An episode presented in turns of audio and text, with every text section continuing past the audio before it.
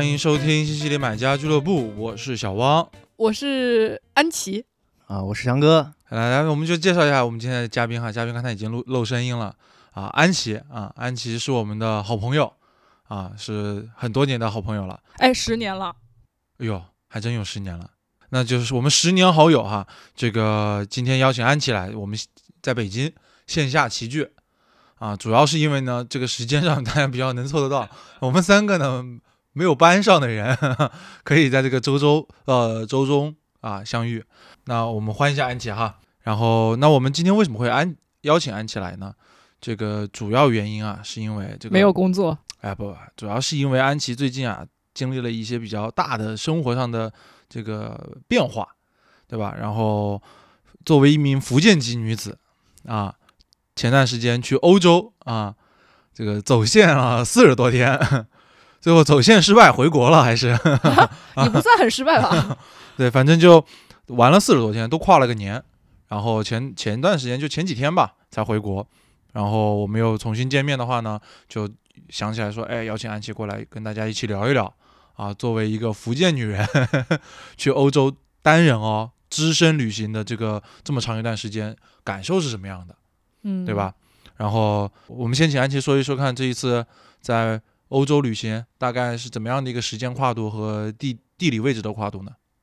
我一般不会喊小汪，我觉得有点奇怪，因为他年纪比我大，然后又是我学长，我一般喊他汪导啊。对对对，在在这播客里面，我自己叫自己叫小汪，但是他们都还是叫汪导。啊，对，就是汪导刚刚说的有一点，说我只身旅行啊，其实也不算是完全的只身旅行，就中间有部分行程其实还是有朋友一块儿的，有从国内跟我一块儿去欧洲的朋友啊，也有在欧洲留学或者。啊，认识的一些当地的朋友有一块儿去玩了一段时间，然后中间可能大概有一半一半是有朋友在，一半一半是我自己旅行的一个状态。旅行的时间大概是从二三年的十一月十八号到二零二四年的一月二号吧，因为一月二号我从巴黎飞回国，然后一月三号到的国内，大概是这样的一个跨度，整体大概是四十五天左右。嗯嗯，对，本来还想去英国的，但英国拒签了。英国还是认清了我作为一个福建女子的这个真实身份。那你等于也是在欧洲大陆跨了一个年啊？对，我当时呃，因为种种原因吧，我本来去欧洲是打算只去十天半个月这样的，就考虑到我的嗯经济状况啊，呃，就时间安排呀，我本来只打算去十天半个月，后来也是欧洲。有朋友在嘛，然后说，哎，既然来一趟欧洲，然后他那边当时据说又可以啊，能小住一段时间，呃，就建议我在欧洲多停留一些时间，就是感受一下当地生活的一个感觉，而不是只只呃仅仅作为游客去呃短暂的旅游，呃，所以我当时思前想后想了想，嗯，既然能解决住宿的话，应该能省不少钱，那我就延长了我这个申请的这个时间。我就想说，那就正好能跨一个年，对吧？能感受一下欧洲这种跨年就是气氛，包括圣诞节的一个气氛，其实也蛮不错的啊。当然后来出现了一些变化啊，没有在他那边停留太久啊。但是呢，又因为人已经去了欧洲，加上当时返程的机票也差不多确定了，就困在那了，没办法 啊，不待也不行。主要是那个返程的机票它不能退改啊，你退改就相当于丢张机票嘛。啊，后来想想，其实丢张机票钱也比我一直停在那儿来的划算一点。既然聊到这个钱了，然后我们也是一个消费节目，OK，我们还是上一些数据啊，就是四十五天的旅行一共花了多少钱？哦，从我信用卡的情况来看啊，因为我在国外几乎是纯信用卡，嗯，信用卡哈，看得清吗？看得清，我说实话，应该是应该啊。呃，因为我中间有一次还款，所以我后来我就没有算太清楚，呃，不太记得第一次还款多少钱了，大概不到五万。哇，那比比我想的要比我想的要少，比我自己预想的也要少。就是我老实说，我觉得这个五万这个数字报出来的时候，尤其你说去了四十五天，我觉得不管是我们还是听众，如果听到了，都会觉得好像还好。但是实打实花五万块钱出去也不少了呀。但其实我觉得，哪怕你就哪怕不去欧洲，你哪怕在国内。你去一个地方四十五天，这也是一笔不小花费啊！能花到五万块钱吗？可能不到五万，但我觉得也要破万了。哦，不过也是哈，也要算下来万了。四十五天的话，一天平均花一千块钱。对啊千多。别的可以都不算，你就算一下住宿的话，对，住宿的话三四百，啊、而且又是出去玩，你肯定不会，又不可能住太差。我住很差的，行那那你先说一下看哈，你这五万块钱支撑你去了多少个地方？就是我是从就是福建先飞往成都，因为我的第一站是跟成都的朋友一块儿去玩的，我们一块儿去意大利跟西班牙的巴塞罗那，呃，意大利玩了三个城市：罗马、佛罗伦萨跟米兰，然后从米兰飞到巴塞罗那，就是我们三个人的旅程是到巴塞罗那终止的然后我这两个朋友就回国继续上班了。嗯啊、我就继续我的旅程。我是从巴塞罗那飞到了慕尼黑。我先到了慕尼黑之后，或者先到了德国之后，我要么面临往东走，要么面临往西走，所以中间都要有一个回头的过程。然后在慕尼黑期间，因为德国的铁路有涉及到周周围德语区的一些城市，所以当时从慕尼黑去了萨尔兹堡，一日往返，还去了一个新天鹅堡，但新天鹅堡本身就德国境内的，所以呃，慕尼黑是去了萨尔兹堡，然后又回到慕尼黑，从慕尼黑又去了。斯图加特附近的一个小城市叫图宾根，也是去找我一个朋友。嗯图宾根到斯图加特，然后坐车到纽伦堡，再从纽伦堡去到了布拉格。嗯因为当时选择这种错综复杂的交通，也是因为这种 交通比较便宜，而且时间安排上会比较合适。然后你就到了东欧我就到了东欧，我就从东欧开始了。嗯、那个时候已经是过了多久了？我在东欧大概就去了布拉格、维也纳跟布达佩斯这三个城市，大概一共加起来花了不到一个星期的时间，如果我没记错的话。然后从布达佩斯，我是飞去了北欧，因为当时布达佩斯已经算是东欧三国里面的最后一国了。我我本来想去说要不要去克罗地亚，因为克罗地亚就所有看过花少的朋友们都推荐我去克罗地亚，说海边好美。嗯但是呢，我查了一下克罗地亚，一个冬天它的天气不是特别好。第二个是去那边基本上你要自驾，你不自驾的话，那个海岸线的风光其实你就不太能欣赏得到，加上没有特别合适的这个交通的这个出行票价啊，我就没有选择去克罗地亚。我想说，哎，反正总有点遗憾吧，留到下次。我就搜了一下布达佩斯的机票，发现啊，去斯德哥尔摩最便宜，我就飞去了北欧。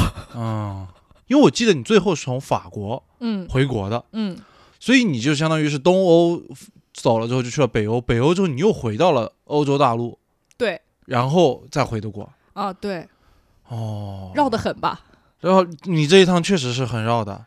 嗯，其实整体来说，主要是因为从中间慕尼黑开始了。那啊，对，然后就玩完东边，就去了北边。嗯北边当时我有在想说，要不要去冰岛和芬兰，因为这两个国家我也很喜欢。一个是冰岛去追极光嘛，嗯然后芬兰又有姆明和我特别喜欢的一个牌子叫 Marimekko，是一个家居品牌。但是呢，好巧不巧，这两个国家的机票吧都太贵了嗯啊，我就没有去成。这也不是巧不巧的问题，这就是你没钱而已。对，反正飞斯德哥尔摩发现，哎呀，好便宜啊！然后我就飞了斯德哥尔摩，然后从斯德哥尔摩，我是本来想直接去哥本哈根的，但是呢，意外又发现斯德哥尔摩去奥斯陆的火车票很便宜，我就去了奥斯陆。但是呢，发现奥斯陆的物价好贵，而且订不到住宿，就订不到我能接受的价格的住宿。嗯这个时候我就想说，要不然奥斯陆不要停留太久，就看看奥斯陆能不能再坐火车去哥本哈根吧。结果发现奥斯陆没有火车去哥本哈根，然后我就有点懵逼，我想我靠，奥斯陆又贵，我不会卡在奥斯陆吧？结果当时搜什么的时候，小红书吧，搜奥斯陆攻略之类的东西的时候，搜到奥斯陆有游轮去哥本哈根，呃，游轮的价格我算了一下，比奥斯陆去哥本哈根的交通费加一晚的住宿费是便宜的。游轮是睡一晚上，然后到哥本哈根，我想说啊，那就坐游轮吧，然后就去了哥本哈根。然后哥本哈根结束之后，呃，当时我最开始去德国的那个行程里面，我是没有去到科隆的，但是因为我我我本身很喜欢教堂，所以德国最出名的科隆大教堂我是一定想去的。后来哥本哈根结束之后，我就安排想说把科隆这场安排上，这样的话我就不用再回头去德国了。当时搜了一下哥本哈根飞杜塞尔多夫，杜塞尔多夫便宜，我就买了买了票，从哥本哈根飞到了杜塞尔多夫，然后在杜塞尔多夫停留一个晚上。第二天去到科隆，然后再从科隆回到杜塞尔多夫，从杜塞尔多夫去到了阿姆斯特丹，就去荷兰了。然后阿姆斯特丹为了逛博物馆嘛，然后博物馆逛完之后，我就去了边上的一个，唉，那个城市，荷兰那个城市叫什么来着？好，让他先想一下。我觉得观众朋友们可以趁这个时间打开手机上的地图，然后把时间往回倒十分钟，重新再听一遍。顺着地图重新听一遍。嗯呃，然后我先说回阿姆斯特丹，下一站我去了海牙，啊，荷荷兰的海呃荷兰的海牙，嗯然后去上庭啊，也是去看博物馆，嗯。然后主要是阿姆斯特丹、海牙跟嗯比利时的根特这三个都是坐也都是坐大巴嘛，然后嗯。三个城市离得也不不算很远，然后嗯。从根特我就去到了巴黎，我法国也只去了巴黎，你在巴黎待待了多久？在巴黎其实我待了很久，我待了大概得有嗯十三天。非常清楚，十三天、哦。你在巴黎待了这么久？对，因为巴黎能解决我的住宿。我有一个嗯家里老家有个亲戚在巴黎开日料店，嗯，就是有地方住嘛，相当于。然后我对于这个天数记得特别清楚，是因为我当时在出国玩之前，正好无意中听到了一首轻音乐，叫《在法国的十三天》，我就算了一下，我在法国正好是十三天。就那首歌真的伴伴伴随我一路，在我去到法国之前。这期节目的片尾曲有了。哦，真的，那首歌听得非常惬意。我在家里拼拼图的时候就听那首歌，嗯就很舒缓。嗯，所以大概是走这些城市。来，我来再报一遍啊。呃，不用了，不用了，这个 不用了，不用了。等我，等等我，等我，等我再报。等会儿我们可能还会再聊到这些城市哈。OK，就是这趟旅程你印象最深刻的地方是巴黎，对吧？我本身从小对巴黎是抱有梦想城市，就 Dream City 的那种幻想的。就包括我电脑屏幕，或者我朋友在每次不知道送我什么礼物的时候，他就会随便地摊上买一个铁塔送给我，我就会非常开心。不是啊，安琪的电脑屏幕可是安琪用的是我的 Steam 账号啊，Steam 上面用的那个呃那个墙纸可都是东京什么 4K 呢？啊，没有没有，那个是纽约时代广场，就是家里的那个 Windows 电脑，因为我想我喜欢一个动态屏幕那个是更正一下，那个是八 K。啊，对，那是八 K。OK，然后中间有一段时间也有用那个后面是铁塔，然后前面是只猫的那个。然后我电脑屏幕是就是笔记本是分几个屏，有一个屏是《猫在巴黎》一个动画片。然后小时候对于巴黎就是非常向往，然后也想说有一天能够啊携着自己生命中另一半特别认真严肃。正式富有仪式感的去去去一趟巴黎，但是现在吧，活了快三十年，我也想说可能等不来这个人，但是我又不想，就是把这个这个清单上的东西都放到非得等到另一个人再去做，所以我这次就提前出行了。但是你说你对这个地方的预期不高，又是为什么呢？你不会是想说最近几年法国巴黎这个什么对吧？难民太多，穆斯林化太严重吧？那倒不会，但是就是你去欧洲之前，其实你都会去查一些攻略，就是很多人会反馈说，在某几个国家会特别容易呃丢东西，呃被抢劫，嗯遭遇一些 奇奇怪怪的事情吧。所以整体我对于欧洲来说，我的警惕性是比较强的。嗯，然后当时被划重点的几个国家啊，没有针对这个国家意思，我只是被划重点了。嗯，那不就几个发达国家都、都都那什么吗？一个意大利，一个西班牙，一个法国啊，对啊，啊。欧洲大陆还有什么大国家吗？啊，那你看不起其他国家吗？啊，反正就这三个国家当时是有，嗯，刷蛮经常刷到有些博主去可能会丢东西或者遭遇打劫的事情的。嗯，所以其实在我跟我的朋友出发去欧洲之前，我们买了很多的锁，哪种锁？各种各样的锁，锁什么呢？锁说锁你的行李箱以外还能有锁行李箱拉链开，呃，就是开关的，嗯，有把几个行李箱拴在一起的，啊然后也有把就是什么行李箱拴在那个火车的那个架子上的，就是有各式各样的锁。大概我们三个人嘛，就是一种锁会准备三把，他大概带了十几把锁。你们是行李箱装了一堆锁，然后又锁把行李箱锁住 你知道吗？因为我们当时一块儿去的，就是成都那两个朋友是一男一女嘛，那个男生，呃，飞。罗马的那个随身包上就是 一一包都是锁，然后安检的时候就被安检员以为是危险物品，还查包查了半天。OK，那你后来去了巴黎之后的那个感受，其实相对来说是不是没有遇到那么多奇怪的事情或者危险的事情？我没有遇到危险的事情，我整趟旅程下来我都没有遇到危险的事情，哈，但是有遇到一些奇怪的事情。但是这个奇怪的事情，因为符合我的预期，所以我也不会觉得它很离谱。嗯，比如说，就是我，我就唯一一个事情，就是巴黎只遇到了一个啊奇怪的事情，嗯就是当时我们在菊园美术馆门口，我们当时是夜场，就晚上六点进场，遇到了一个暴露狂啊，只有这个。事情，这个暴露狂是是那种 A O E 伤害的那种，还是就点对点的那种？就没有伤害到我。嗯啊，你 没有伤害到你，可以 可以，你饶有兴致的。就是，嗯、怎么说呢？就是当时，呃，下午基本天就黑了嘛，也不算天黑，巴黎还可以，但是六点那会儿巴黎天确实是暗了。就是我当时从那个地铁站走上来的时候，在菊园美术馆往菊园美术馆走的路上，一转头正好看到铁塔，哇，那是我到法国之后看到的第一眼个埃菲尔铁塔，我就特别兴奋，我就一直在看那个铁塔，然后拍照，然后发朋友圈。朋友圈发出来之后，朋友说怎么右下角有一个裸男？那倒也不是，呃，就是我就边拍照边往菊园美术馆走，我就没有太在意。那个这个人，然后大概到菊园美术馆门口排队的时候，我就发现前面这个人他不在队伍里，他在队伍边上，就一直回头看我。我当时刚把注意力从铁塔上转移回来，因为准备要入场了，我就看到他看我了。嗯，然后我就回了他一个疑问的眼神，大概就是咋了的那种感觉。然后他就四处张望了一下，又继续看着我。然后我看他四处张望，我也上下打量了一下，然后我才我才我才注意到，啊，他不是一个常规意义上的在等博物馆开门的人。那那有其他人在吗？有边上蛮多人的。那看到他了吗？我不确定看没看到，但当时是有一个德国的朋友跟我一块儿去巴黎玩，就我们俩在巴黎碰头的嘛。然后当时美术馆是他跟我一块儿去的。哦，当时我是没有跟他说，我说你看到那个人了吗？我们是逛完剧院美术馆往外走的时候，我想起来，哎，刚在这排队的时候看到一个那个暴露狂，我就问他，我说，哎，刚有个暴露狂，你看到了吗？他说看到了。我听到这里我就很好奇，就是你说你对这个巴黎感觉还挺好的，但是你说这个暴露狂这些什么事情，你又说符合你的预期，我感觉好像之前巴黎在你的心中到底是 比较低，我觉得是比较低的，低到什么程度？因为我之前表示过，我说我要去巴黎，然后我妈就非常担心，她就说：“哎，听说巴黎治安不好。”然后我我当我是家里的姨妈在巴黎开店嘛，然后我妈说我姨妈被抢劫过，呃，然后我姨妈有一个儿子，就我哥哥，我哥哥也被抢过手机什么的。你就买买了两部手机吗？是这个原因啊？对，呃，就是我一开始去到巴黎的时候，其实我非常警惕，就我姨其实也提醒我在。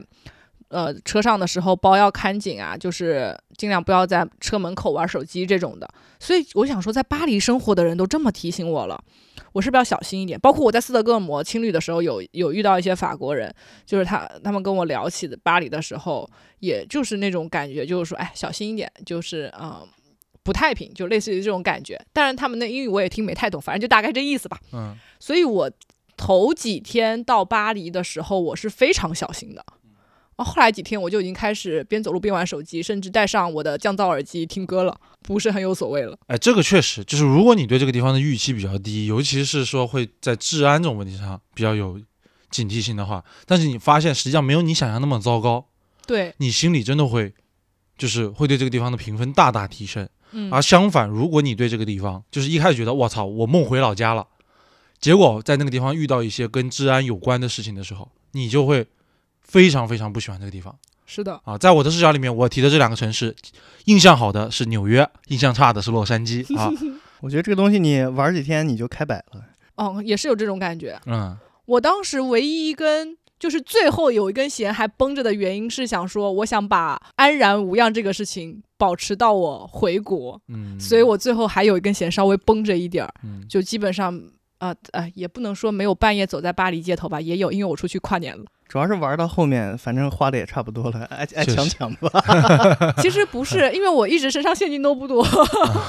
哎，那你刚才说了，你最喜欢的城市是巴黎，嗯，那你呃印象最深的是哪个地方？其实还蛮多的，但是就是每个城市有自己的闪光点，嗯但是你不要再说蛮多了，我我已经听得害怕。我要说醉了，我要说醉了，嗯就是最超出我的预期的嗯是根特。好，这个没有流量的城市我们就不说了。我们我觉得这个要好好说一下，嗯因为你想去比利时，可能大家都会想去布鲁塞尔。但是我当时马上要去比利时的时候，我是布鲁塞尔、布鲁日跟根特三个城市，我想说我只去一个，我就要去巴黎了，因为没有钱了。然后本来想去布鲁塞尔的嘛，因为毕竟是呃首都，感觉就是你要说你去了根特，大家也不知道你去哪儿了。就像你说吧，还没有流量的城市，但是根特真的非常漂亮，就是你会感觉你是活在一个小说里，一个欧欧洲的小说里的那种感觉。尤其是我住在青旅，青旅的位置一般会在市中心，呃，或者说旅游景点中间的一个一个位置，嗯地理位置都会特别好。嗯然后根特是让我一下汽车走在去青旅的路上，我就会开始感叹：哇，这个城市我真的太喜欢了。它的整个城市的街道氛围就很好，它晚上不会像慕尼黑那样荒无人烟，但是也不会。呃，像巴黎那样，就是让你走夜路的时候会稍微有点害怕。然后，但是我在根特就非常有安全感。我会走着走着放下手里的行李，然后 放下手机拍，照。放下手机。我会举起手机拍照。甚至我在根特到的那天晚上是下着雨夹雪的，天气没有那么好，但也没有办法阻挡我，就觉得那个城市巨漂亮。然后它的那个小河边上，灯光映在河里的感觉。就是根特是一个空气质量特别好啊，哦然后本来根特会下一个星期左右的雨的，嗯，我当时呃因为晚上到嘛，青旅的那个工作人员给我发消息，就问我是不是一切顺利，因为他不确定我几点到，然后我跟他说，呃，除了天气不太好以外，我这边一切都挺好的。他啊、然后工作人员就跟我打打趣嘛，当时也快到圣诞节，他说啊，我会向圣诞老人祈求给我们一个好天气的，但是这周可能都要忍受这样的阴雨天。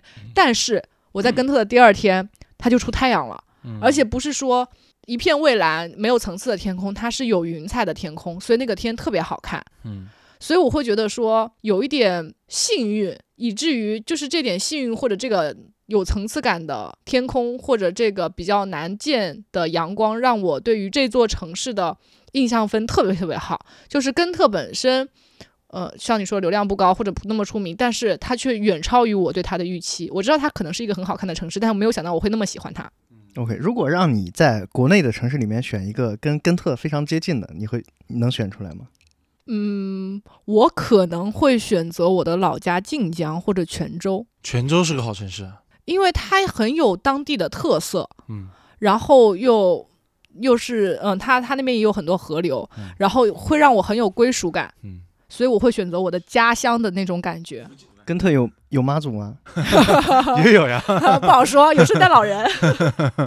嗯，呃，我就想知道哈，就是你现在已经刚才说了，我们这个印象最深刻和那什么的，嗯那你现在整个过程算下来，你有没有会对哪些地方的开支和花销印象最深刻，或者说觉得在什么项目上你这次的花销是最大的？一定是住宿。抛开我最开始跟我两个国内的朋友一起飞欧洲的意大利跟西班牙的行程，因为他们俩不太能接受住青旅这个事情，所以一开始我们是住的酒店。OK，你先不要讲，我们来猜一下。嗯我要猜总花费，我猜，我说一个数，嗯，两万九千九百九十九。我觉得算下来他可能没有两三万块钱，三万块钱有点多了，两万差不多。因为我觉得他会，因为你想想他，你要知道他住了很长一段时间青旅的，嗯，青旅的话，我估计就十几刀、二十呃呃十几欧、二十欧一晚上吧。那你还是有点保守的。欧洲的青旅大概多少钱？慕尼黑算比较贵的，嗯，慕尼黑一个晚上四十五欧，大概三百块钱，那你整个算下来，你估计有多少钱？有两万块钱吧？应该一万多，应该一万你多。看吧，我才一万多呀！他住青旅真还好，要咱们天天出去住酒店的那种感觉，哦呃，酒店我们仨一个晚上的酒店费用大概是一千五左右，人民币嗯，人民币，一个人要花五。百块钱吧，哦，对，那也真是不少了。而且，呃，主要是我们找的还是位置稍微好一点，但是不是最高档的那种酒店，就比较平价一点的。只花了一万多、两万块钱不到的情况下花在，那剩下的钱都花在哪了呢？吃啊，门票啊，交通，从你这个花费上结构的构成来看啊，这中间可能有个大图是交通费，交通费其实蛮多的。我跟你说吧，就是地铁来说，他们单次换算成人民币，单次最少也是十块二十块的。像德国，我是买了那个 DB，就德国铁路的月票的，四十九欧，我买了两个月，九十欧大概就有六七百块钱。然后很多城市，比如说是四十八小时交通卡或者十次卡，呃，类似于这样的。那你在城市间转场的时候是都是大巴还是火车还是飞机？坐过大巴，坐过火车，坐过飞机，坐过游轮嘛。这部分的花销会不会相对来说比较贵？我没有算过总数啊，但是每一次的费用都没有那么高，可能就是等等啊，我猜一个数，又来，这个猜不准，因为跟距离有关系。不是你猜一个数没有用，因为他都不知道自己花了多少钱。对啊，就因为没用，我给你乱猜 嗯。那你猜交通我猜怎么着也得有一万九千九百九十九。我觉得如果城市交通加城际交通加我这次机票加起来可能有。哎，你说这五万块钱花销里面是包含了从中国飞往欧洲，从欧洲飞往中国的这个机票钱吗？哎，你们不如猜猜我从福州，哎是福州还是厦门？福州飞往罗马的机票多少钱吧？不是飞往成都吗？你不是从成都飞的吗？那它是个连程，福州飞成都，成都飞罗马，这个机票，啊、就单程机票，多少公里？你你算一算。你，自己算。这个应该有有有有八九八八八千多公里，八千多公里，应该有吧？八千多公里，八九千，嗯，一万公里，你说单程是吧？单程，我猜一个数，你又猜一个数。我猜一个数，嗯翔哥还在想，啊，我直接猜八千。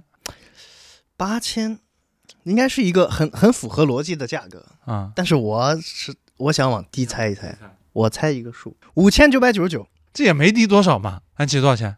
我记不了太确切了啊，但是是两千一到两千三之间。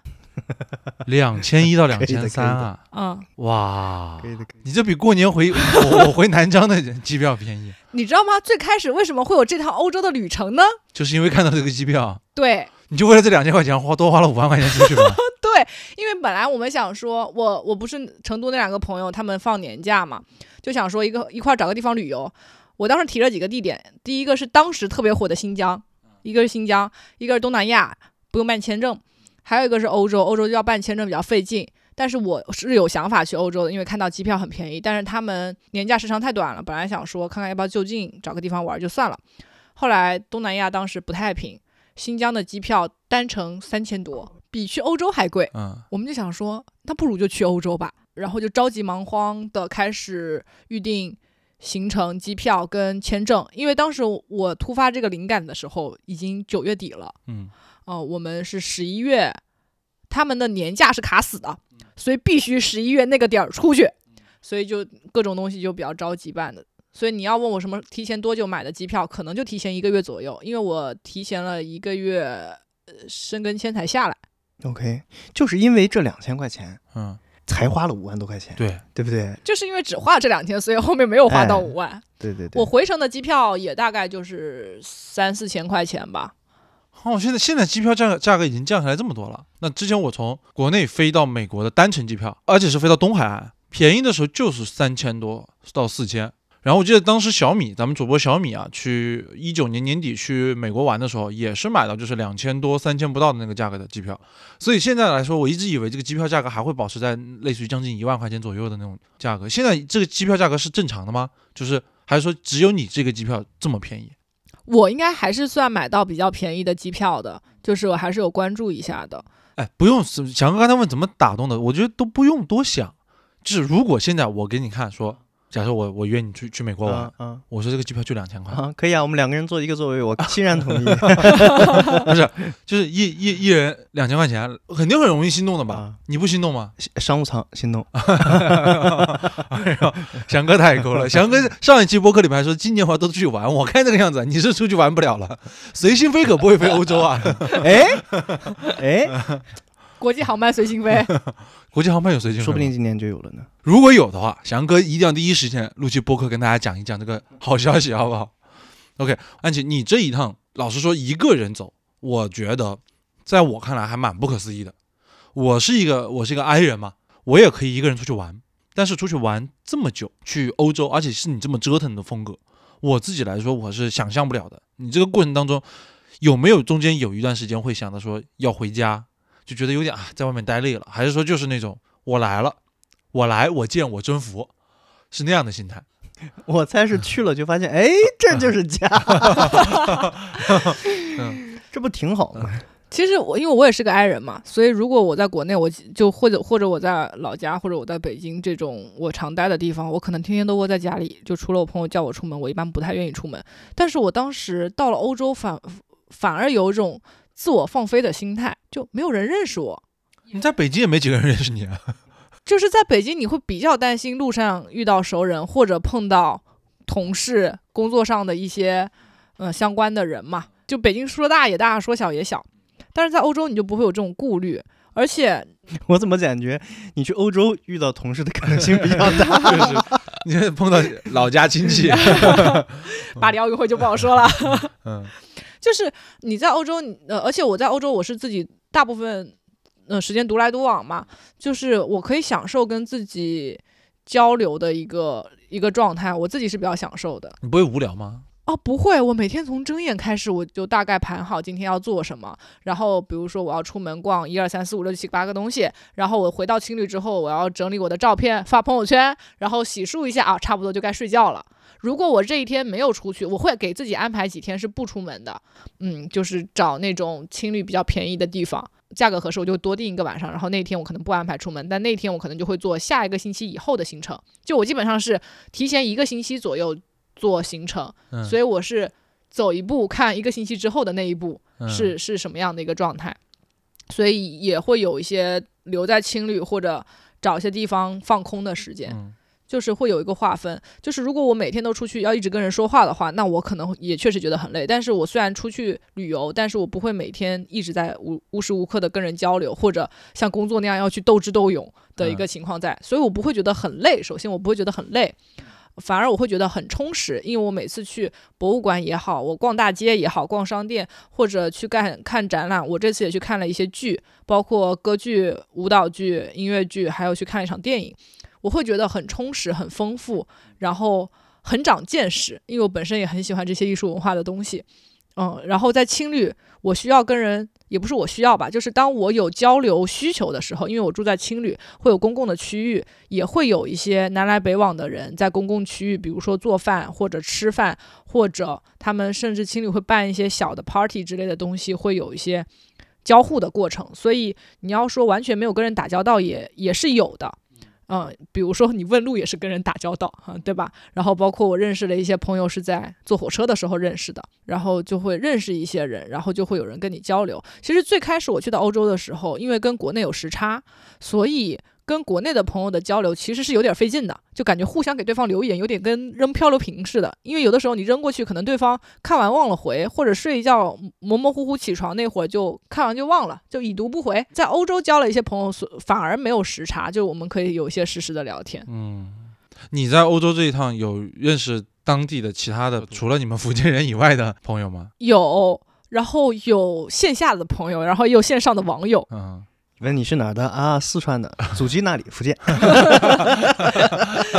就就 就很有意思吧。反正跟我聊的比较多的是一个，我们当时从斯德哥尔摩一大早坐六点的火车去奥斯陆的那趟火车上，认识了一个法国的女生。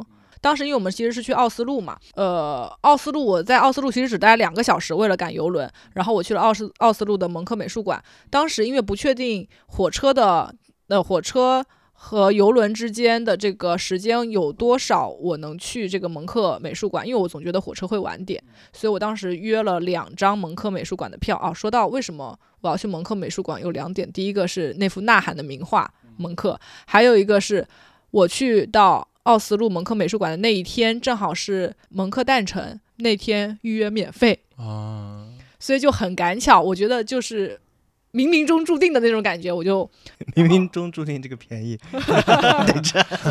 但是奥斯陆物价巨贵，我就没有在奥斯陆停留，然后我就约两个票，因为第一张票我约完之后，我觉得有点太迟了，我会赶不上我的游轮，我就约的早了一点，但早了的那个的前提是我的火车准点到，所以我就约两张票。后来我因为在火车上遇到这个女生嘛，我就跟她说了蒙克美术馆今天免费，问她要不要考虑约约看。因为他说他当时到奥斯陆还没有安排具体的行程，然后他就上网去约，但是当时已经没有票了。然后我说我先去看看我这个票如果过了时间能不能进去，因为其实那个火车晚点我两张票都过时间了，你知道吗？嗯？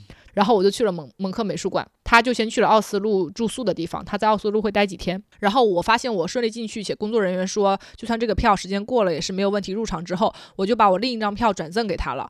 然后他真的是一个我没有想到会那么客气的法国人，就不是说客气吧，他就是会。呃，是一个就是有来有往的法国人，嗯。他说今天这个便宜我得占。就是我们就一直有保持，最开始其实我们是邮件沟通，因为他们那个 WhatsApp，呃，我之前在国内是没下的，然后我嗯。在国外也一直懒得下，嗯、我们就一直邮件沟通最开始，啊、然后就最后他撑不住了，下了个 WeChat。那倒是没有。后来我下了个 WhatsApp，后来就发现 iMessage 可以聊，我们现在就转转战 iMessage 了嘛。嗯转赠给他之后，他就也也去了蒙克美术馆。然后他当时有问我说后续的这个欧洲行程的安排，然后我说我会去巴黎。然后他当时是在巴黎工作，哎，他是在巴黎还是卢森堡工作？反正就是他在巴黎跟卢森堡两个地方之间跑，一个是他家，一个是工作的地方。嗯所以我跟他说我月底会在，他就说月底他也会在，所以我嗯，他就邀请我到时候到巴黎之后跟他联络。后来我也联络了，因为其实我们中间也没有断过联络，所以到了巴黎之后，我们俩也一直有聊，直到有一天他也离职了嗯。啊，然后他他当时也是嗯辞去了工作，然后时间就非常富裕，我们在圣诞节后约了一个下午茶，嗯然后吃了一个晚餐，嗯然后包括到今天为止，我们都还每天都有来有往的在聊天。嗯就他当时跟我有说，他二零二四年有什几个 list，其中一个是想去美国工作，他想有一段海外工作的经历。嗯，就作为一个，他是一个标，就其实就是一个标标准准的法国人。对他是个法国人，但他很愿意用英语跟我聊天。我老实说，我今因为你正好提到这个点，这其实是一个我还蛮想问的，就是比如说大家听到说你在一个地方，在国外这种地方独自旅游，跑这么多地方，待了四十多天，英语或者说是其他的外语，是不是应该要很好才才能生活下来？其实我觉得基础英语还是需要的。嗯，你说基础英语是什么程度？至少会问路吧，我觉得过不过四级无所谓，就是你要至少会问路，就是你就算不知道他怎么念，但是你要跟人说我要去这里，或者说我要点这个菜，或者说多少钱我要结账，就类似于这种最基础的。但是就算你什么都不会，其实去我觉得问题也是 OK 的，但是你要保证你有翻译器，然后你的效率可能会低，所以你要留足够的时间去做一些事情。就包括我到那边，我有很多东西要问的时候，我也要查或者去呃，就比如说我在住青旅的时候，我觉得那个房间的暖气不是很好用，我就会用翻译器去跟前台沟通，因为我可能要表达一大长串偏专业一些的内容的时候，我还会去借助翻译器，我会提前准备好，然后去前台问，然后但他给我一些反馈的时候，还是可以用简单的英语对话的。嗯，对，我觉得安琪的英语应该就是，就算没那么好哈，应我觉得应该至少是个就普通人那个英语水平嘛。我觉得就属于那种你可能因为你可能之前也没有在海外长期生活的经验，对就是可能没有到那种很流利的程度，对，但基本上你基础的那些东西肯定是 OK 的，呃对对吧？差不多，就跟人聊天闲扯还是可以聊，一些很专业的东西的话不太行。啊我有一天去博物馆的时候，正好碰上一个英文讲解，嗯我就试图去听懂他的讲解的内容，后来发现实在听得我太困了，这就跟嗯英语老师上课一样。那那 OK，你说到说说完英语哈，那就想知道一下你这个，因为你这个你也说了做攻略、做计划这个事情，你是在哪通过什么样的方式去了解？比如说我需要下什么 APP，或者说我需要呃怎么样去从这里到另外一个地方，或者在哪订酒店，这些攻略类型的东西，你是在哪里去找到这些资讯的呢？这次的所有的酒店住宿。呃，青旅几乎都是在 Booking 上完成的。嗯我一开始我之前在台湾交换的时候，其实我比较喜欢用 a m b n b 后来发现就最近吧，Booking 的使用体验和操作的便捷性上，可能给我带来更好的体验，嗯所以我这次都是用 Booking。嗯然后机票的话，一个叫 Sky Scanner 叫天巡，嗯然后一个叫 Omio 是天巡，就是比较 focus 机票的嗯，Omio 就是各种交通出行它都可以在上面体现，就是你可以查机票，然后铁路或者嗯航航运这种的。嗯，那比如说像那种呃，在哪里去申请那种，比如说公交卡呀，你说月票啊这种，你是要去什么地方去了解这些资讯的呢？我跟你说，出国玩最好的攻略百科全书是小红书。是吧？是的，嗯然后其实就是你很多在在海外的华人或者在海外的中国人，他们很多生活上的一些。呃，叫什么？当地生活的一些资讯资讯或者小技巧，也都是来源于小红书，因为很多人会愿意在上面分享，嗯呃、自己的一些 tips 或者遇到的一些坑，提醒大家避雷的这种。嗯然后也有一些是，比如说我在青旅的时候跟别人聊天，提到了之后要去的国家或者城市，嗯然后他们有去过的，或者就是当地人的，会给到我一些建议，或者提醒我下一些 app。嗯 OK OK，没问题。好，安琪刚才讲了这么多跟跟他是这个呃这趟旅行有关系的事情啊，那我现在就有别的疑问了，我要问翔哥了哈，翔哥，你你之前没有去过欧洲，没有。你有没有特别想去欧洲的城市？呃，其实有。说这个问题之前，我是我先概括一下这个安琪姐的这趟旅程啊，我是不是可以理解为你这趟旅程就是一趟文艺放空之旅？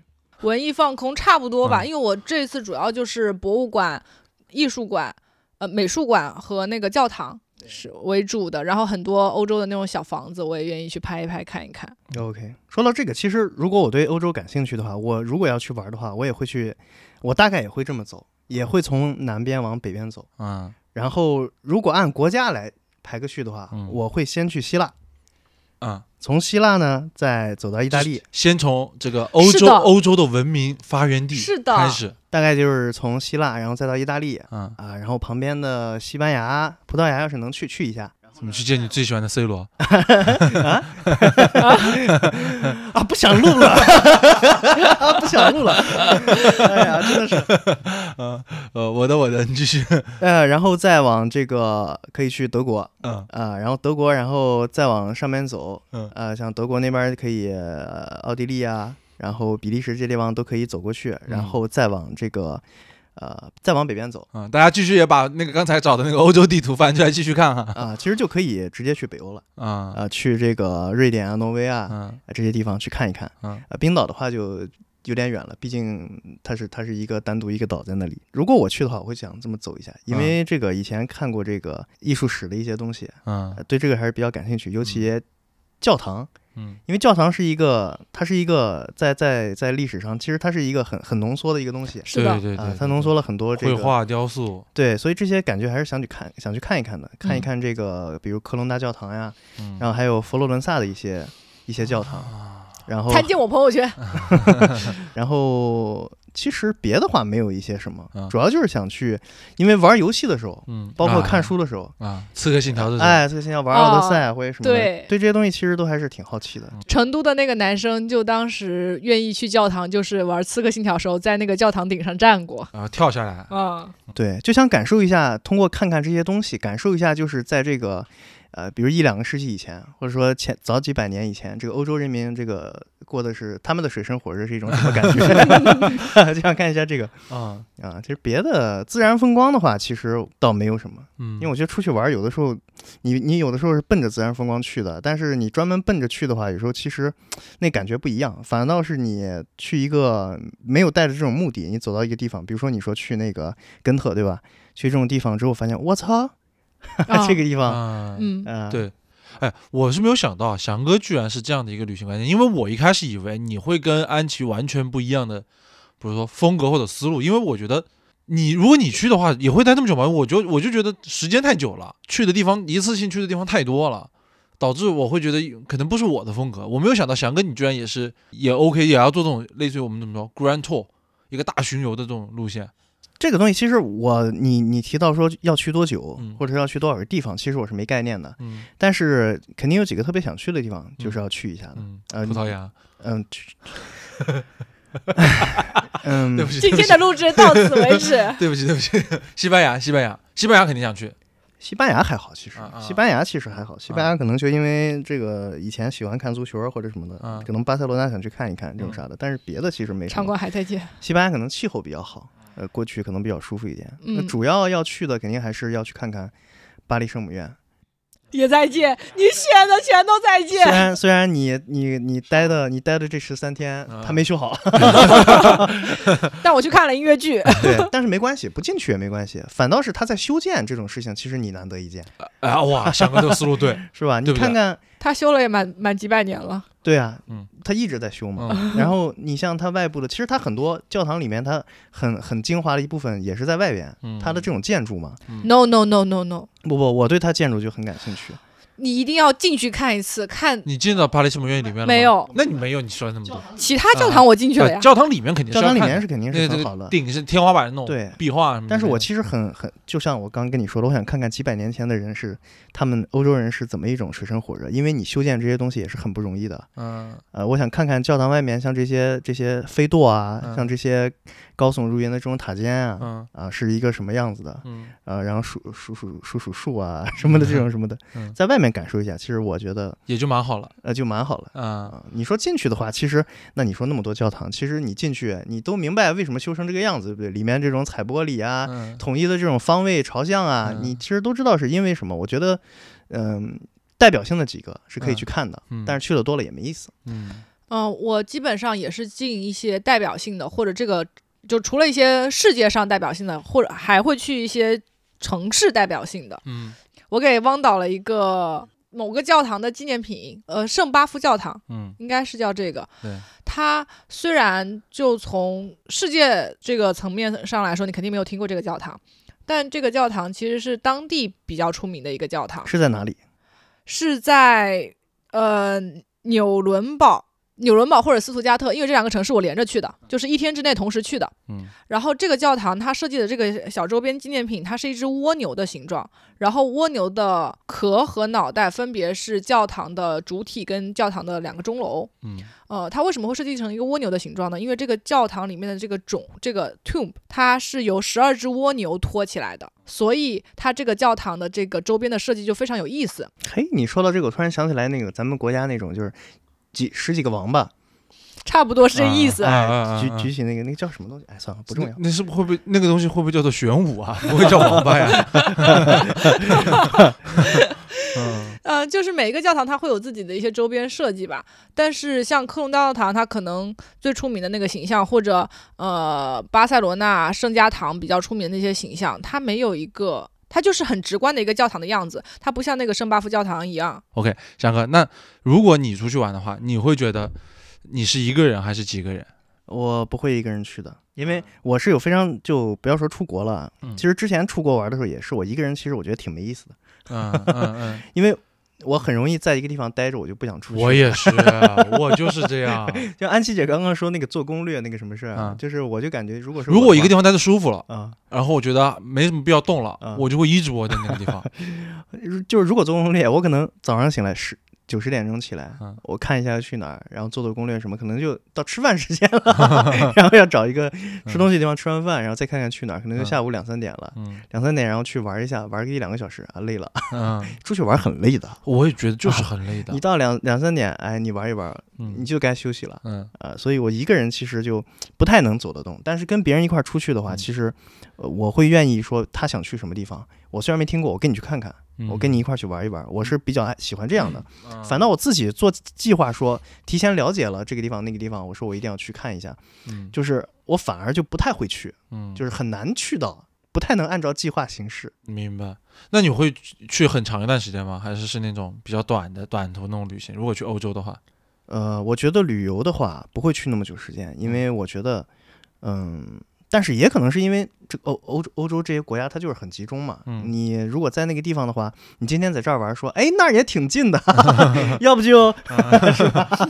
嗯，这样子肯定可能会有这种情况。但是我是倾向于说，比如说未来有机会说在那边儿就是有让你机会能待的时间长一点，嗯那肯定是很好的。但是我嗯自己去的话，我其实不太会去这么长时间。嗯，因为说实话，我是我会没有耐心的，嗯。我会厌倦。我也是嗯，我也是，因为我的旅游风格就是属于那种，我喜欢到一个地方，然后呢以那个地方为中心，我可能会去下周围，但是我在这个地方就以以待这个地方为主，而且我是想体验这个当地生活嘛，嗯。就是说是，所以我就会，比如说按期说到说在巴黎待十三天那一段，啊我这就很符合我，嗯。就如果我到了这，我就可能就在那待着，偶尔去到附近，就希望的是那种某一天就或者好几天嗯什么也不干。嗯我最好是在住的这个地方啊，就我住在，比如说我住在巴黎某一个街区，我最好是周围都有熟悉的小餐厅、嗯咖啡店，嗯这种形成了那种那种度假的那种氛围，对我来说是最向往的。然后说回来，那翔哥，那你有为就我们虽然之后有一个这个大的选题啊，是有一个关于旅行的这个大的选题，那现在就随便问一嘴，你短期内有没有出国旅行计划？短期内要取决于我的女朋友能不能腾出时间来。只能带女朋友出去，不能跟兄弟我出去。确实不能。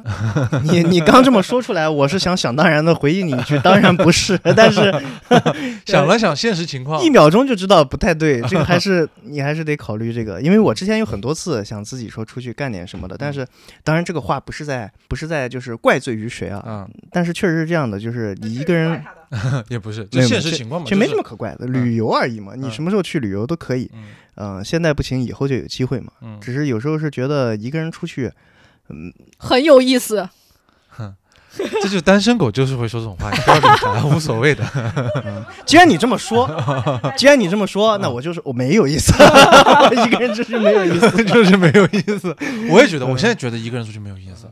就前段时间你们知道，我就去杭州工作嘛，然后在那之前我是一个人出去旅去了趟浙江玩，确实没什么意思。嗯待久了真的好无聊，就愿意在酒店睡觉。是你是不是待的太久了？没有啊，四五天，对吧？啊，我还想补充一句啊，如果我去欧洲玩的话，我我我我我我会想要去一趟俄罗斯，嗯，但是他不在申根国哎，呃，但是地理位置就是我去到那、那你就一块申呗我就想去哎看一下。对，就说到签证这个问题啊，老实说你，你因为他们就是我从我最早就一七年、一六年办签证的时候就有说过，国内有些地方人办签证就是有点麻烦。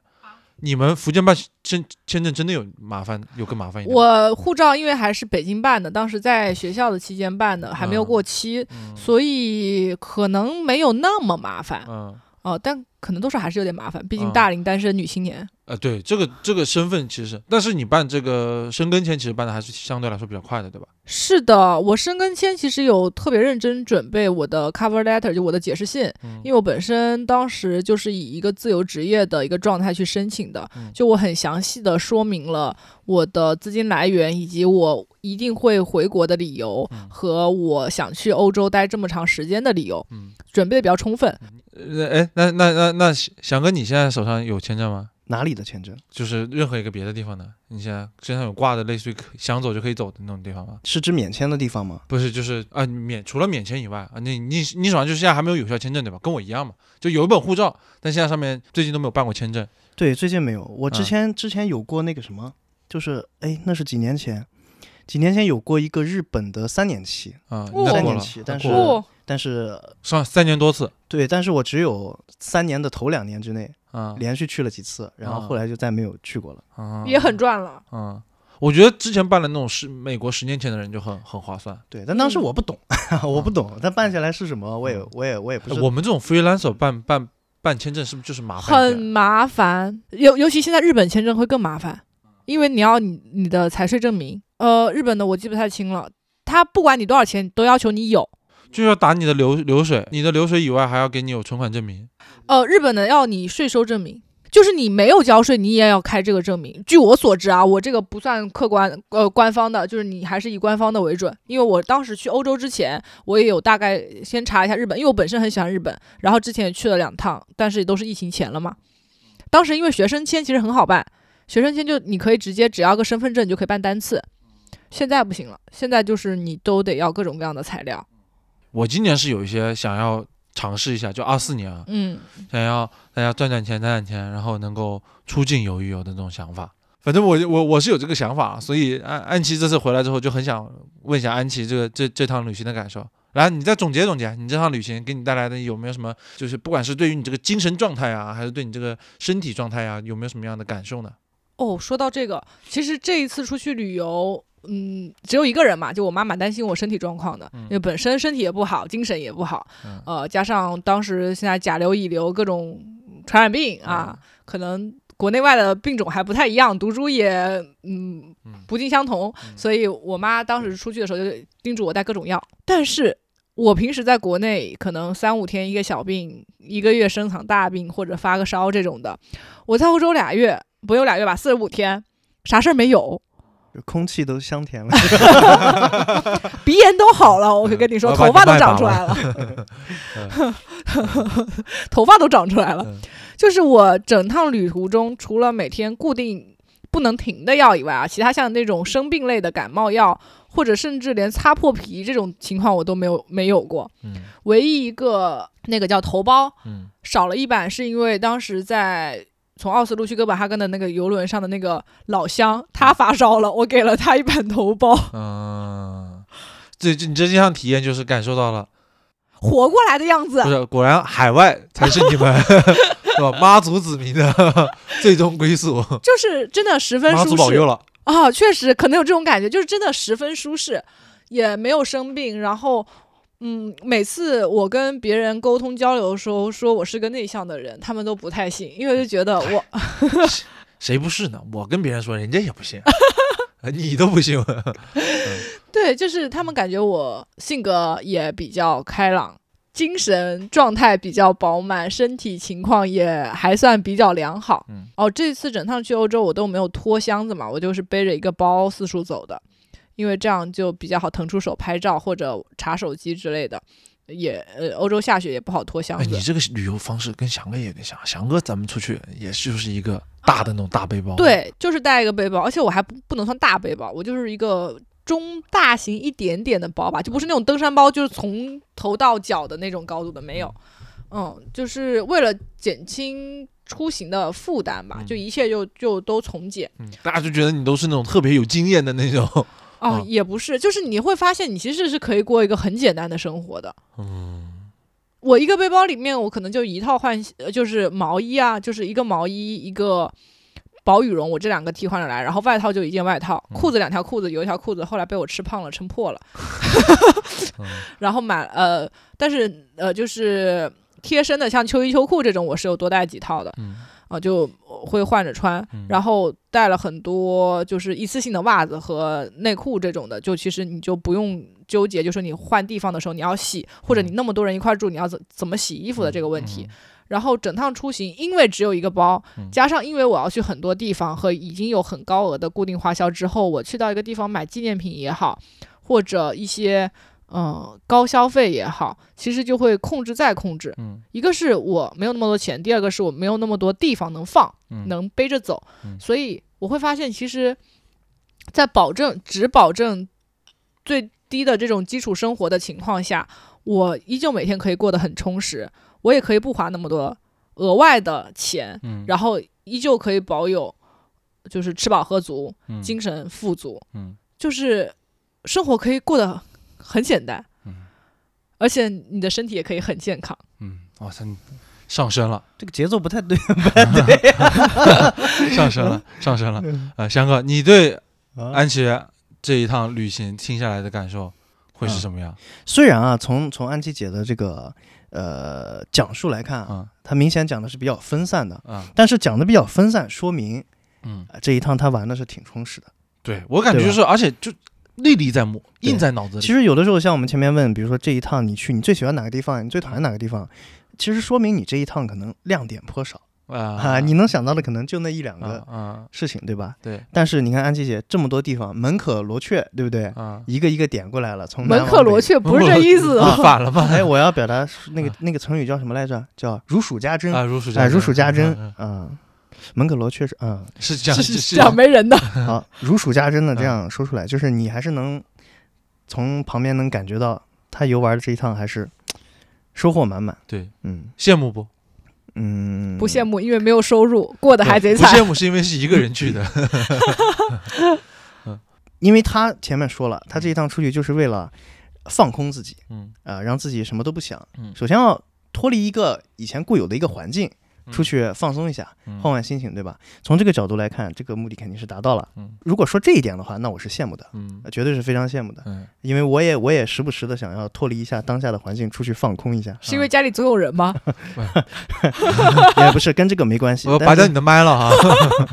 嗯嗯翔哥主要是也是想出去玩，我知道翔哥一直很想出去玩。对哎，但是说真的，我比起有人一块儿出去玩，我发现啊，这趟旅途中我自己在外头走的这段时间，我会更享受，就是因为我中间是偶尔会有结伴同行的情况的嘛，会不得不等别人啊。我其实就很想说这个，安琪为什么说说到这个就一个人玩啊？比如说他跟我们一块出去玩，他跟我还有小米啊，对吧？我们几个一块出去玩的时候，安琪就是不由自主的啊，有时候是被迫的，有时候是主动的，就是不管怎么样吧，不管原因是什么样，他最后都会承担起一个要照顾大家、照顾这趟行程旅行的这个角色。老实说，呃那虽然安琪非常擅长，或者说能、能非常胜任这个事情，但是呢，怎么着也是有点累的，不如只照顾好自己就可以，呃，玩得开开心心，这种感觉肯定是不一样的。对吧？我相信哈，安琪肯定也是很愿意跟我们一起出去玩的，对吧。对吧？呃，你快点头。其实我觉得有时候出去玩，一个像我我特别讨厌的一个事情就是你总要做准备，嗯，我是很烦做准备这个事情的。嗯就是你他需要别人帮他准备好的，不是我也不希望别人替我准备，我会更烦。就别人准备他们自己的，你跟着走就行。那我举个例子，就是比如说我要出门，嗯出门然后有另一个人说，哎，我要收拾一下东西，我会很烦的。这不就是等吗？这是我说的等啊。嗯，呃对你你也可以这么理解。对，对啊，我是不喜欢等。嗯我是不愿意去一些就是比如说需要你去，比如说你得提前做做好这个攻略那个攻略，做好嗯各种思想准备什么的，嗯我是我是比较烦的，嗯所以我愿意去一些就是我说去我就去了，嗯。嗯，去了之后然后谁也管不着我那种地方，嗯。比如说大草原，嗯不用考虑交通是吧？对对，其其实去这种地方对我来说是真正的放空，嗯，那你比较适合自然环境，你不太适合去人文的地方。那不好是比较适合自然环境，但是但是我仅限于草原啊，要是去一些雨林什么的，那我也不行。嗯，微山不行吗？作为人文的地方，呃，可以，就是嗯。去小玩一下可以，但是嗯。我是就像你刚才说的嗯，我如果去欧洲，我能不能待四十五天？不行，但是如果我去草原，能不能待四十五天？可以，哦，没问题。今年我们找一个去草原拍四十五天纪录片项目，对，因为其实你不要喊我，其实就像你刚才说的，其实我是很想出去玩，很想出去玩，就像我每年之前几年每年都有一到两次我要去北上去草原嗯，去去玩玩一阵子，其实就是这种对我来说就足够了。可以，就这个样子的。但是话说回来，呃，还是想去外面去感受一下，比如说书里看到的各种嗯，这个那个，尤其现在这种环境吧，就是我前一阵子看看一个剧啊，就是这两天也在播，叫《繁花》，对吧？然后我在看的时候，我就我就开始去往回倒饬，倒饬去看一些以前，比如说里面有个主演叫胡歌，对吧？嗯。我去看他的以前的一些采访什么的，嗯。我就发现以前在这个看很多东西，你都是能从电视上你去看到一些对这些明星的这种，比如说《鲁豫有约》，嗯，比如说什么的这种，呃，郭德纲采访谁谁谁，他们有嗯。这种对谈节目，嗯。呃但现在你发现没了。嗯就我觉得这个以前像一个你很感兴趣的人，他会来做这么一档节目，嗯然后你看他他们聊天，其实很有意思。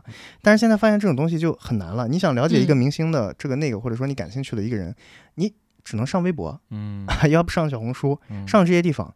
我突然感觉到这个事情让我觉得有点儿，有点儿没有以前就没有以前好了。嗯，呃，就那跟旅行有什么关系？我也想问，我觉得现在你想要去了解到一个一个一个人或者说一个地方的话，可能最好的方式还是去亲自去看一看。啊，虽然说现在网络很发达了，你想知道一个地方的这个那个，你上上小红书，你上嗯抖音，嗯你什么看不到，对吧？但是反而越这样，我就越发现这些东西其实离你距离又越来越远。你要这更真实的去体验一下。你还是必须又得走过去，嗯，因为以前是人家走过来亲口跟你说，嗯现在人家不走过来跟你说了，嗯你只能看到一些人带你过去，去去说这个说那啊个，想这个想那个，你就更加发现有这种自己亲身去探究一下的这种必要。嗯就包括现在咱们是个消费节目，咱们以前也一直聊买东西这样那样的，嗯你就发现现在买东西其实就很垂直啊，嗯对吧？人家把东西都摆到你面前了，你买不买？嗯，你不买是吧？嗯我给你打八折，买不买？五折买不买？嗯双十二。二点九九折，我说一个数，你也买不买？对吧？就变成这个样子了。很多东西你都是非常被动的在接收了。嗯呃，所以这个时候我就联想到旅游这个事情，确实还是得自己得加快这种步伐吧，你还是得多去外面看一看嗯啊。所以从这个角度来说，我觉得这这一趟安琪姐这一趟旅行，我还是非常的这个呃羡慕的。欣赏呃对呃想一个词儿啊，非常受触动的，啊，啊非确实常受触动确。实 impressed impressed，我也是很被 impressed。然后我自己的想法也是，因为翔哥之前在上一期节目，就是说年度遗憾里面，对七年展望里面也说到了说，呃，想要有新的一年能更多的出去玩一下。然后呢，我在二三年也有在国内稍微去一些地方，就单纯就是为了玩而玩的，但虽然不多，但也有。然后我我新的一年，我又希望我我我也希望有跟翔哥一样的想法吧，就是能够玩一玩。然后嗯能有一些旅游，有一些度假这样的一些感受，然嗯后、对吧？我觉得机会也会越来越多，然后就希望大家不要被自己给束缚住了吧。然后对而且你很多东西，你就像翔哥说的，你在网络上看到的，或者你从别人口中说的，从别人的朋友圈里看到的东西，跟你现场看的是不一样的。确实，就是我，比如说我去巴黎，我看到那个铁塔，虽然我之前从网络上、从各个影视作品中，嗯甚至从我去过巴黎的朋友的朋友圈里已经看到过无数遍，我甚至都可以数的。我自己家里拼了非常多座铁塔，嗯各种材质的、塑料的、金属的，呃，乐高这那的，非常多版本的铁塔。我对这个巴呃埃菲尔铁塔真的已经非常非常嗯了解了。嗯但是当我第一次从地铁站走出来，一转过街角，看到他第一眼的那一刹那，我会还是会情不自禁的非常想哭，我会非常的不知道为什么。是一种感动，或者是一种梦梦想成真，或者有一种不现实的感觉。嗯，我懂，是有一种赴约的感觉，对吧？哦，这个词用的还蛮好的，真的尤其是他对这个地方本身是抱有了很对，就寄托了很多那种对的，对的。然后我过年，我跨年的那天晚上，本来是想去铁塔那边看烟花秀的，因为之前决定在巴黎跨年，也是想说，呃，首先去到巴黎看到铁塔已经实现了我人生清单的一部分，那铁塔跨年其实也是我人生清单的一部分，所以我想把这个跨年这个特别重要的时刻也留给他。但是后来想了一下，就是本身我把这个铁塔跨年其实是当做一个仪式感的东西，是发它需要发生在我人生的一个重要的时刻跟节点的。呃，所以后来想了一想，我还是没有选择在铁塔看跨年。我在跨年前从凯旋门走到铁塔，看了他二零二三年的最后一眼，然后回头去到了凯旋门去看的跨年。嗯就是我会想有一，种愚着，对，有种余热，就是说感觉，嗯、不完美使得这一趟旅程更更丰富了，或者会让我更期待下一次的旅程，或者下一次再去见他，再有下一次赴约的那个展望的样子。说得好，说得好啊！安琪已经说的有一些好热泪盈眶。对，因为我每次就铁塔对我来说是一个很特别的存在。OK，But anyway，but anyway 啊，就是我们这期节目呢，主要就是围绕我们这个啊、安琪啊这一趟在欧洲这趟 Grand Tour 的旅行，然后希我觉得安琪之后应该还是会有过几年或者过一两年再来一趟这种旅行的想法吧。还要过一两年，我要有钱，我可能今年又继续玩了。嗯，就是比如换个国家，美国毕竟还有一个英吉利，这个，OK，那那我们这期节目差不多就进入尾声了啊。然后希望大家在新的一年里面能够有更多的啊、放松，更多的旅行，能够看更广大的世界吧。然后也希望我们在座的几位能够有更多的机会能够走出去看一看的，至少先走出北京吧，好吧？我下周就走。嗯，可以。OK，也希望就是我们今年节目啊，对吧，能更多的去到更多的其他的地方，在不同的地方录。哎，来一来一期这些线下录制什么的，，perfect，对吧？太好。这个也是我们对观众的一个承诺吧。一个承诺。行。啊，那我们翔哥承诺了，各位我们各位观众听了就当没听，话我是讲在这里了，但是你们听了可以当没听。啊。啊。呃能不能能不能做到，真的就看 看缘分了啊，保持期待，啊，保持耐心啊啊，be。humble，嗯，OK，行，那我们这期节目就到这里了。我把那首歌找给你们。嗯，好，我们等会儿现在慢慢的把这个音乐慢慢放大，慢慢放大啊，音乐起。好，各位朋友们，拜拜。拜拜拜